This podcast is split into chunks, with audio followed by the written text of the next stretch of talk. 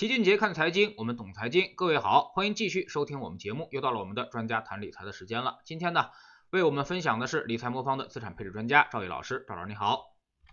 齐老师好，各位听众朋友大家好，我是赵毅。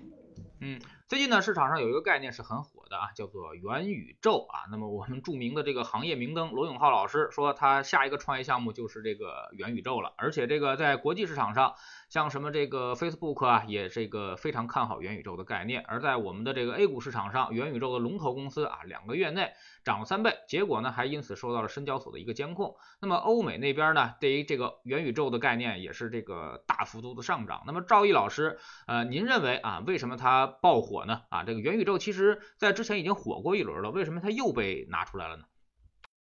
好的，最近呢，这个元宇宙的概念呢这个迅速的一个走红啊，引发了这个科技界还有资本市场的一些关注啊。其实元宇宙的概念呢，最早它是在一九九二年啊，用美国一个科幻作家的一些小说里啊，说到这个作者描述了一个平行于现实世界的一个网络世界，那把它命名称作为元界。那就是说，在所有在现实世界中中的人呢，都在元界中有一个网络的分身。那和具体呢，是通过一些 VR 的设备呢，使得一个啊现实中的人类呢，与一些虚拟人还有共同生活在一个虚拟的空间这么一个故事。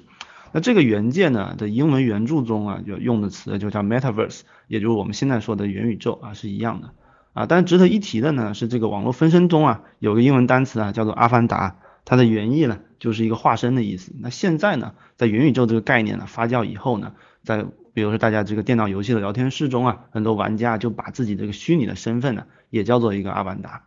但是呢，这个概念呢，就是说是九二年就产生了这元宇宙的一个概念。为什么隔了这二十九年啊，今年又突然火起来了？其实我觉得其中也有一个时机的一个问题啊，就比如说这种比较超前的一些设想啊，提早了不行。啊，只有在合适的时机啊，它才可能取得成功。现在呢，这个一方面啊，元宇宙啊之之所以比较火啊，其实有一部分原因啊，就是我们这个技术的一个快速迭代和它有关系啊。比如说我们的这个云计算啊、芯片啊、五 G，还有一些人工智能的一个技术啊，在最近啊得到一个比较快速的一个发展。这个是呢元宇宙这个概念它复苏的一个很重要一个前提，因为从技术的角度来看呢，我们在某些领域，比如说 VR 的领域啊，已经初步具备了啊触摸元宇宙边界的这么一些技术基础，不再像以前那样遥不可及。当然呢，除了技术之外呢，这个从市场的角度来看呢，啊互联网行业啊发展到现在啊，其实我觉得它对新的技术啊也或者说新的概念呢也是有需求的。今年呢，其实不光是一些小公司啊炒作这个概念。齐老师之前啊也说到了，很多大公司其实也参与进来了，比如说 Facebook，它改名叫做 Meta，其实就是把 Facebook 啊啊把它定位成要转型成元宇宙公司的这么一个信号。啊，我们也可以从这个 Facebook 进军元宇宙这个时点来具体看一下啊，我们现在互联网企业整体一个思路，就是为什么在今年或者是在最近呢啊开始大范围的启动这么一个计划。啊，其实从 Facebook 进军这个元宇宙的这个核心逻辑来看呢，其实它最重要一个逻辑呢，是它是试图啊打开下一个流量的一个入口，因为现在啊包括 Facebook 在内很多社交媒体啊，它面临的一个比较严重的问题啊，就是用户增速下降，并且还有一部分中老龄化的这么一个特点。比如说根据 Facebook 自己的一个统计啊，就是一九年以来，呃 Facebook 在美国青少年用户中的一个数量啊，已经下降了百分之十三。它并且预计啊，未来两年呢，这个数字啊会下降百分之四十五左右，这是一个非常快速的一个下降的一个趋势啊。同时啊，年轻的用户啊使用 Facebook 这个平均次数啊越来越少，Facebook 正在呢失去对年轻一代的这个吸引力。与此同时呢，其实越来越多的人年轻人呢开始转向其他的一些社交网络啊，比如说 TikTok，就是在美国的这个抖音。目前的这个青少年在 TikTok 上发挥的时间啊啊花费花费的一个时间啊。比 Instagram，比如说 Facebook 旗下的这种年轻人的一个社交软件呢，要多到两到三倍左右啊。今年三月，Facebook 的产品团队啊也展示了一份它的调查报告。这个报告显示啊，绝大多数的这个年轻用户啊，已经把 Facebook 视作一个中老年人的一个社区了。大部分的年轻人认为啊，Facebook 现在是四十多岁、五十多岁人才用的一个产品，并且存在的比较多的这种消极的内容啊。往往啊，对于年轻人来说啊，他需要跳过很多不相关的一个内容，才能找到他真正想要的一些信息。那比如说今年啊，在 Facebook 前五大市场里面，十八岁以下的用户的这个账户的一个注册量，比上一年下降了百分之二十六左右。啊，这个这个对于啊这个 Facebook 上这个呃已经出现了这种年轻人参与度下降的一个情况啊。啊已经显得越来越严重了啊。在这个背景下呢，可以看到 Facebook 获取年轻新用户的这个难度啊，其实也是越来越大啊。但是同样的问题呢，其实也发生在国内啊，我们国内的很多社交软件啊，也涉及到类似的一个问题啊。比如说微信啊，是在二零一一年推出的，到现在呢，其实也就十年的一个时间。但是呢，现在呢，微信也有逐渐的被新的一些社交软件替代的一个趋势。啊，这原因呢，也是因为啊，新的时代的这个年轻人啊，往往不喜欢和上一个时代用同样的一个东西。比如说啊，二零二零年，腾讯系的 APP 啊，占用我们用户使用时长的这个比例啊，从一九年的百分之四十五，现在已经下降到百分之四十一。取而代之呢，那就是一些头条系、快手系的这些 A P P 的，它的这个对用户的这种使用时长的一个占据的比例啊，从百分之十六上升到百分之二十三左右。那为了应对这个趋势呢，其实对于腾讯而言，它也有这种啊掌握新的流量入口的这种需求，所以呢，它在这个去年呢，腾讯也提出了一个全真互联网的一个概念，这个概念，其实和我们现在提的元宇宙的这个赛道其实很接近的。当然呢，不光是这种年龄层偏好的变化的一些问题啊，在互联网增长的一个总量上，我们也慢慢看到，就互联网流量的增长的这种流量红利啊，也是逐步的在消失。根据我们国家这个中国互联网信息中心的一个数据啊，截至到今年的六月份啊，我国的这个网民规模已经达到了十点一亿，互联网的整体普及率已经达到了百分之七十一点六。这个比例啊，仅较去年底啊小幅上升了大概百分之一点二左右，并且啊，我们现在这个手机网民的规模啊，已经达到了十点零七亿左右，所以呢，网民使用手机上网的比例呢，已经达到了百分之九十九点六，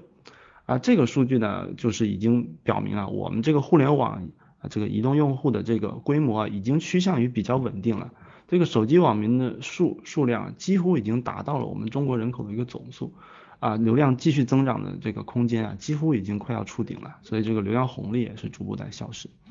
另外呢，就是我们对于中国的互联网巨头来说呢，他们的渗透率呢，也基本上达到一个比较饱和的一个状态。比如说截止到今年的这个二季度啊，BAT 的这个渗透率啊，均超过了百分之八十，其中腾讯系、阿里系的这个用户的渗透率啊，分别达到了百分之九十六和百分之九十二点七。所以在这种啊的未来增长啊逐步乏力的这种情况下，寻找这种新的增长点啊，就成了这个互联网公司啊非常渴求的一个目标。这个目标和元宇宙的构想啊，相相当于就是一拍即合。当然，除了我们之前说到这些客观原因之外啊，从元宇宙的这个概念本身呢，我认为它有几个特点呢，也可以帮助它成为一个不错的赛道。比如说，如果我们回顾一下我们这个过去的社交方式的一个演变啊。你会觉得这个元宇宙的这个概念呢，是符合我们对社交演变的一个未来的猜想和推断呢。比如说我们早期的时候，刚有互联网的时候，我们用 email 啊，传输的都是一些比较啊速度比较慢的一些文字和图片啊，及时性也比较差。但是当我们有了一些带摄像头的一个手机以后呢，我们就可以传输更丰富的一个影片信息。那当我们的数据传输的这个速度越来越快呢？现在呢，直播这种形式呢，已经越来越普及，因为它可以更随时随地的传递啊，更丰富的一些信息。那从电脑到网页到手机啊，从文字到图片到影片，当我们这个数据传输能力越来越强的时候啊，我们自然就可以传递更多的信息。如果我们抛开元宇宙这个宏大的这个构想啊，比如说这平行空间的这种终极共终极的这种共享啊，那传递更多信息这个需求啊，其实很符合。我们现在的这个社交需求和技术发展的趋势啊，而元宇宙这个概念呢，如果我们把它浓缩一下，或者说我们把它往近的来看呢，其实它想做的就是越来越快、越来越更多、更及时的传递这个信息。所以这个概念呢，啊，可以把这些啊技术发展趋势都融合到里面去，所以它相当于是一个包容性比较比较广的这么一个概念。所以如果从这个角度来看呢，那元宇宙呢本身呢就变成一个，首先它赛道想象空间比较大。并且呢，它在这个过程中呢，还能不断的啊，能够产生一些阶段性成果的这么一个赛道。比如说，我们任何的一些硬件啊、基础设施啊，或者算法的一个突破，都很有可能能够被这个元宇宙的概念所采纳。啊，反过来也会对原有啊元宇宙这个概念起到一定的支撑作用。那再加上呢，近期包括啊 Facebook、苹果、Google 啊或者腾讯这些巨头呢，因为自身的这个商业模式发展的一个需要，也愿意投入到其中。那相当于这个概念呢，它既有啊资金的一个支持，又有技术的一个支持啊，那这个赛道呢，未来的发展呢，就可能更初步的具备了一些现实的一个可能性。那在这种背景下呢，今年呢，它被重新炒作起来，那成为一个炒作的目标呢，也是啊，这个比较合理，也有一定的有迹可循了。嗯，那么您觉得现在这些元宇宙概念啊，所谓的这个，比如说股市上的这些元宇宙概念，呃，是真的有这个实力啊，完成产业的发展，还是只是在这儿炒炒概念啊？从现在这些 A 股上的公司，您怎么判断？啊，从我们现在看到的这些标的啊，包括一些主要是 A 股的这些啊概念型的公司啊，我认为产生大泡沫的可能性还是比较大的啊。因为呢，一个大赛道呢，就不不一定意味着它就一定是一个投资的一个成功啊。因为具体呢，你这个投资成功还是失败，很大一部分原因啊，是取决于你这商业模式，还有就是你在这个赛道中的一个竞争格局来决定的。那比如说我们 A 股啊，这个 A 股元宇宙的第一股啊，就比如说我们的中青宝啊，它其实啊，在游戏方面的表现呢，并不是特别突出啊，它的游戏本身和元宇宙的结合也不是特别明确，但是它却受到了一个炒作。那也就像齐老师说的啊，上周五呢，这个中青宝啊，再度因为炒作这个元宇宙的概念，受到了这个深交所的一个关注函。他要求这个公司呢，说明啊，他在研发游戏过程中的这个具体的内容与元宇宙的相关的概念的一些关联性啊，以及存在是否存在一些这个虚假或者这个误导的一个宣传啊，是否在蹭元宇宙的这个概念炒作股价这些东西。那中青宝的声明中呢，其实他也挺坦白的，他就说。元宇宙呢是一个巨大的一个概念和模式，公司呢目前正处在一个初步一个探索的一个阶段，触及的概念相对比较浅，那对应的产品呢其实也在研发中，所以我们可以看到，其实类似的个股啊啊股价已经涨了那么多了啊，但也还没看到什么这个布局的一个动作，我觉得炒作的氛围还是比较浓的，个体的风险也是比较高的，大家投资的时候还是要慎重。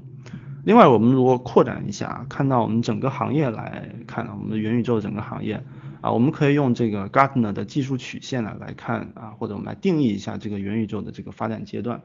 根据这个技术曲成熟曲线的这么一个规律啊，我们一般可以把这个技术的一个发展和应用啊划分成五个阶段。啊，从最开始的技术的一个启动阶段，到这个期望值的高峰阶段，到这个啊幻灭的一个阶段，最后呢缓慢爬坡，再走向成熟的最后两个阶段。它其实反映的是一个新技术啊，在这个应用的过程中呢，一般都会经历的几个步骤啊。其中呢也提，他也提到了，就是不可避免的可能会经历一些初期的一个泡沫。那首先呢，第一个爬坡期呢，就是说这个行业在刚启动一个阶段啊，技术成熟度还比较低的一个时候。行业的发展呢，也会比较鱼龙混杂啊，也就是说，很多人呢会希望能够找到这种新的增长点呢，就会把一些资金呢涌进来，来支持这个行业的一个发展。但到了第二阶段呢啊，随着这个赚钱的效应逐步显现呢，资金的涌入会加速，那这时候呢，价格和价值就很容易会发生脱节。那再往后呢，更多的这种小的一个投资人呢，因为这个赚钱效应啊，进入这个市场，这时候呢。本质上就会开始变成一股啊一种的击鼓传花的一个游戏，最终导致的泡沫破裂啊，行业迎来一个低谷之后呢啊，但是当这个新技术啊从这个第一波的低谷爬出来以后呢，它可能会真正的啊走向一个比较成熟的啊，包括技术和基金啊资金上面一个支持啊，一直达到啊最终的一个比较有效的一个平台期。从目前这个元宇宙啊所处在这个阶段来说呢，它毫无疑问呢。应该还是处在一个比较初期的一个阶段了，未来啊经历一个比较大的泡沫的可能性还是比较大的。那其实我们从这个做长期投资的角度来说呢，其实我们更偏向于是在这个技术比较成熟的阶段再去介入，我们觉得会比较稳妥一点。这个方面呢，我们其实可以参考啊巴菲特的一些投资风格，比如说他这个巴菲特，他主要参与的也是在啊，比如说第一波低谷之后再爬起来的这些公司。啊，用比较比较低的价啊价格啊买入一些有价值的公司，比如说巴菲特他就完全没有参与到啊两千年的这个 IT 泡沫，虽然当时呢他也是被诟病啊，就是说在泡沫期间啊他是大幅跑输了一个指数，甚至啊美国有很多的媒体写过很多的文章说啊巴菲特就从此可能就要走下神坛了，但之后呢还是证明就是说巴菲特还是证明了自己。并且呢，也体现他的投资的一个原则性。所以呢，在技术的比如比较成熟的一个阶段呢，市场格局比较清晰以后，我们再进入市场呢，其实往往会有比较好的盈利概率，并且它的回报也不一定会很差。比如说，我们即使没有参与到，比如说两千年的这个美国互联网的泡沫，但是呢，如果我们在这个互联网的格局已经比较稳定的最近十年，我们通过投资一些成熟的企业，其实依然可以获得比较丰厚的一个回报啊。我想这个是我觉得比较我比较认可的一个投资思路啊，也可以供大家参考。你从现在元宇宙的概念来说的话，会分为很多的这个这个子行业啊，包括我们说游戏啊，包括我们说这个硬件呀，包括 VR、AR，包括这个传感器啊。那么相对于这些子行业来说，您怎么看？您更看好哪些方面？好的，对于这个具体的这个投资标的啦，我还想就是总结一下，就是我们怎么去投资这种啊比较新的这种概念。其实过去大家往往会觉得呀，投资一个新概念，很多时候可能是类似这种孤注一掷的这种过程啊。其实啊，那即使投资一些早期的公司啊，其实对于很多专业机构啊或者是专业投资者来说啊，它很重要的一个原则依然还是配置和分散化。这个可能大家听起来觉得有点奇怪啊，但是呢，大家其实可以参考一下，比如说 PE VC 的这种投资方法，就可可以明白了。我们以 VC 为例啊，就是美国有一个研究机构叫 Correlation Ventures，它有发布一个研究报告，它是曾经统计过啊，这个零四年到一四年期间啊，这个所有的美国 VC 的项目的一个投资的一个成功率，他发现啊，百分之六十五的这个 VC 项目呢，最终是失败的，然后最终呢，产生了十倍以上的这个。呃，收益的这种 VC 项目的比例呢，其实不超过百分之二点五。那同样的例子啊，其实也发生在股票市场。比如说，一九八零年以来啊，我们如果拿这个美国的这种罗素三千指数，就是美国投前三千家比较大的这个公司构成的指数啊，它基本代表着美国全市场的一个指数。你会发现它的指数的这个收益啊，基本上完全来自于头部百分之七的一个公司，也就是后面百分之九十三的公司呢，你即使全投进去啊，你收益最终可能也是零的。但是你只要投对了前百分之七的公司啊，你就能获得整个指数啊全部的一个收益。所以我们可以看到啊，其实无论在一级市场还是二级市场，大量的这种新兴行业的投资啊，其实都是面临的非常高的一个失败率。所以绝大部分的时候啊，我们在一个行业的初期啊，是无法看清终局的，因为这中间不确定性太大了。我们经常可以可能会听到啊，很多这个成功的 PE 或者 VC 的投资人啊。在投资成功后啊，他们往往会说，哎呀，我们当时看准了某某某啊，比如说看准了某某行业某某创业者的某某特质，最终呢，坚定的投资取得一个成功。但是呢，如果我们事后去分析呢，其实很多我们现在看到很伟大的一个公司啊，当时在度过难关或者说啊走出关键一步的时候啊，很可能仅仅是因为关键时刻的某一笔融资，或者是说某一个突然的一个政策变化。而且这些事情呢，其实是带有很强的一个随机性的，呃，因为呢，即使呢这个投资人再有啊有那个再好的眼光啊，其实依然没有办法避免，就是说我们这个创投公司啊，绝大部分项目啊都是这个失败的这么一个事实。所以啊，很多现在我们看似很好的投资啊，其实也就是啊当时这个投资人啊在众多项目中其中一个而已，只不过呢他刚好脱颖而出啊，投资人也赚到了这赚到了钱。但是呢，这个投资人赚到的这个钱呢，其实上它是一个概率的钱，它并不是一个确定的钱。就比如说十年前他投资一百个公司里面，他并不是能够确定这一个公司一定成立。但是呢，他把他的这个组合给他投好以后呢，他其实赚到了这个组合中有一定的概率能出现一只伟大公司的这么一个概率钱。所以这在一级市场、二级市场其实都是有很类似的一个规律。那也有很多人啊都关注到这个巴菲特这种成功的一个投资啊。但是呢，其实很多人会关注巴菲特某几笔最成功的一个投资，但其实啊，这些成功的背后啊，其实也是有大量的一个失败的。比如说，巴菲特在一三年的他的这个股东大会中啊，他就表示，他的一生中啊，其实持有了超过了四百到五百家的这么一个股票啊，但是绝大部分的收益啊，它其实来自于其中的十只股票。那他的这个搭档啊，查理芒格也曾经说过啊，如果你除去啊这个。伯克希尔的这个某几只表现最好的一个股票，剩余的股票其实表现的都非常平庸。所以啊，对于元宇宙这种概念，就是我们的建议呢，还是坚持这种配置的一个思路，控制仓位。未来元宇宙的概念如果成功，那它势必呢会成为一个非常重要的一个社交平台，那就和我们现在的这种互联网企业一样，可能会产生一些平台化的比较稳定的大量的利润。那相关的股票啊，如果在大家的配置中啊，对大家的这个收益贡献的占比也会越来越大。这个就类似于我们现在 A 股啊、美股我们看到这种头部效应。但是它如果失败的话，我们如果在早期啊仓位控制比较得当的话，那也不会损失太大。所以啊，我们其实纵观呢，所有成功的这个投资机构或者个人呢，其实没有人是因为仅仅赌对了某一件事而成功的。更多的时候啊，在赌对的时候的它的一个大前提呢，是因为我们有一个比较合理一个配置比例，所以啊，这个思路也供大家参考。嗯，其实我们之前也探讨过元宇宙的这个投资的一个概念啊。那么从我个人来讲的话，呃，我对于硬件啊，比如说 AR 呀、VR 这些技术啊，包括这些传感器公司啊，我觉得这是大势所趋啊，未来肯定需求量会越来越大，因为打破时空的限制，会对于经济，会对于整个的这个沟通。带来更大的便携度啊，是对于生产效率有提高的。但是对于后端的，比如说内容，包包括游戏，包括这个产生的这个场景啊，这些东西我们可能持保留意见啊。因为呢，呃，现在玩游戏大家都这个防沉迷啊。如果你这个元元宇宙的这个东西最后做出来是让大家很沉迷的话，那么它一定是跟这个大的环境是相悖的啊。不知道赵老师怎么看？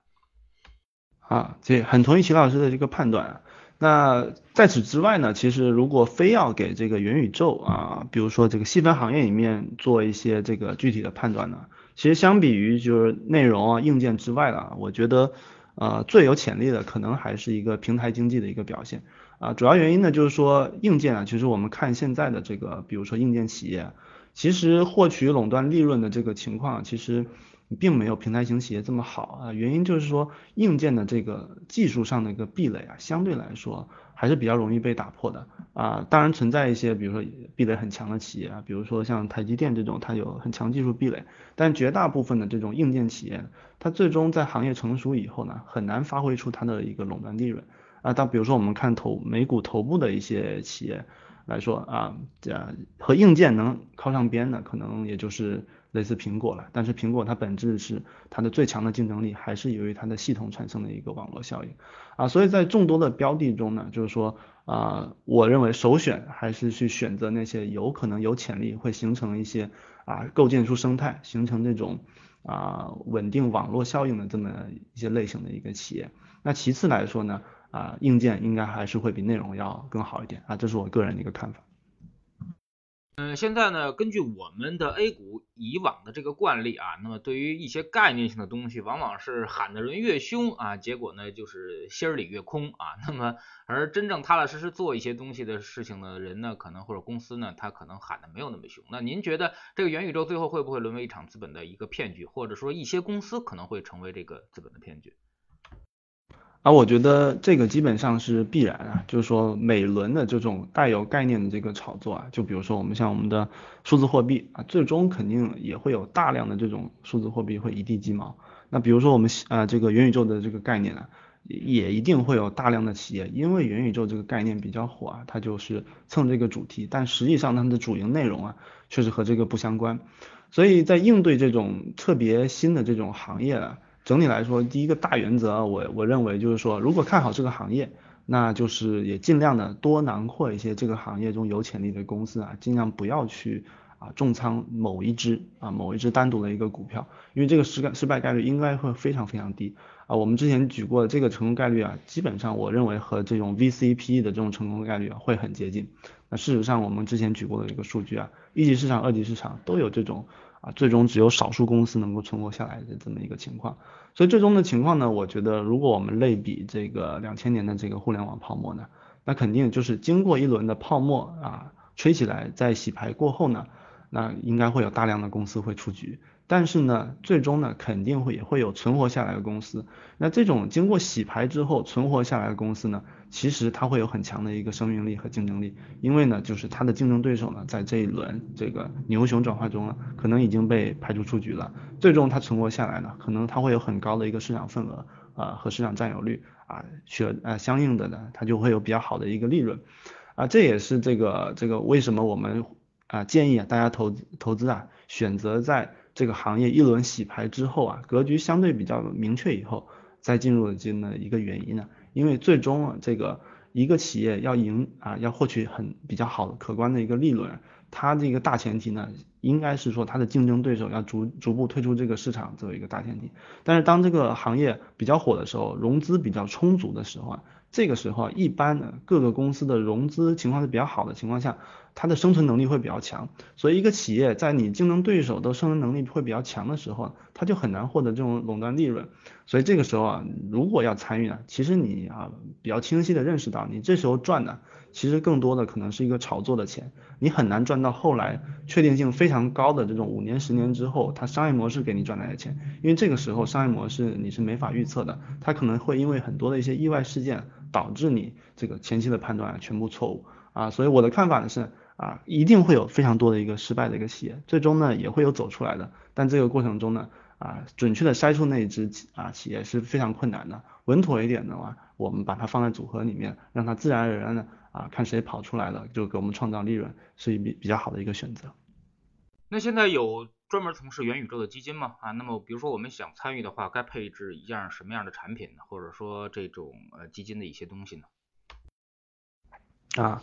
元宇宙的这类型的基金呢，这个我我认为啊，首先这个概念啊，你这个基金啊要准确的定义元宇宙这个定义呢还是比较难的，因为我我认为啊元宇宙。啊，在我看来啊，它其实是把很多这种尖端的技术啊都囊括在内的啊，所以比如说，嗯，比如说美股的头部企业，中国的 A 股的头部企业，其实已经逐渐的包含了元宇宙的这个概念啊，所以你要说光说元宇宙的概念啊，目前来看，其实包括美国的头部公司、中国的头部的平台公司啊，其实都含有它的一个成分。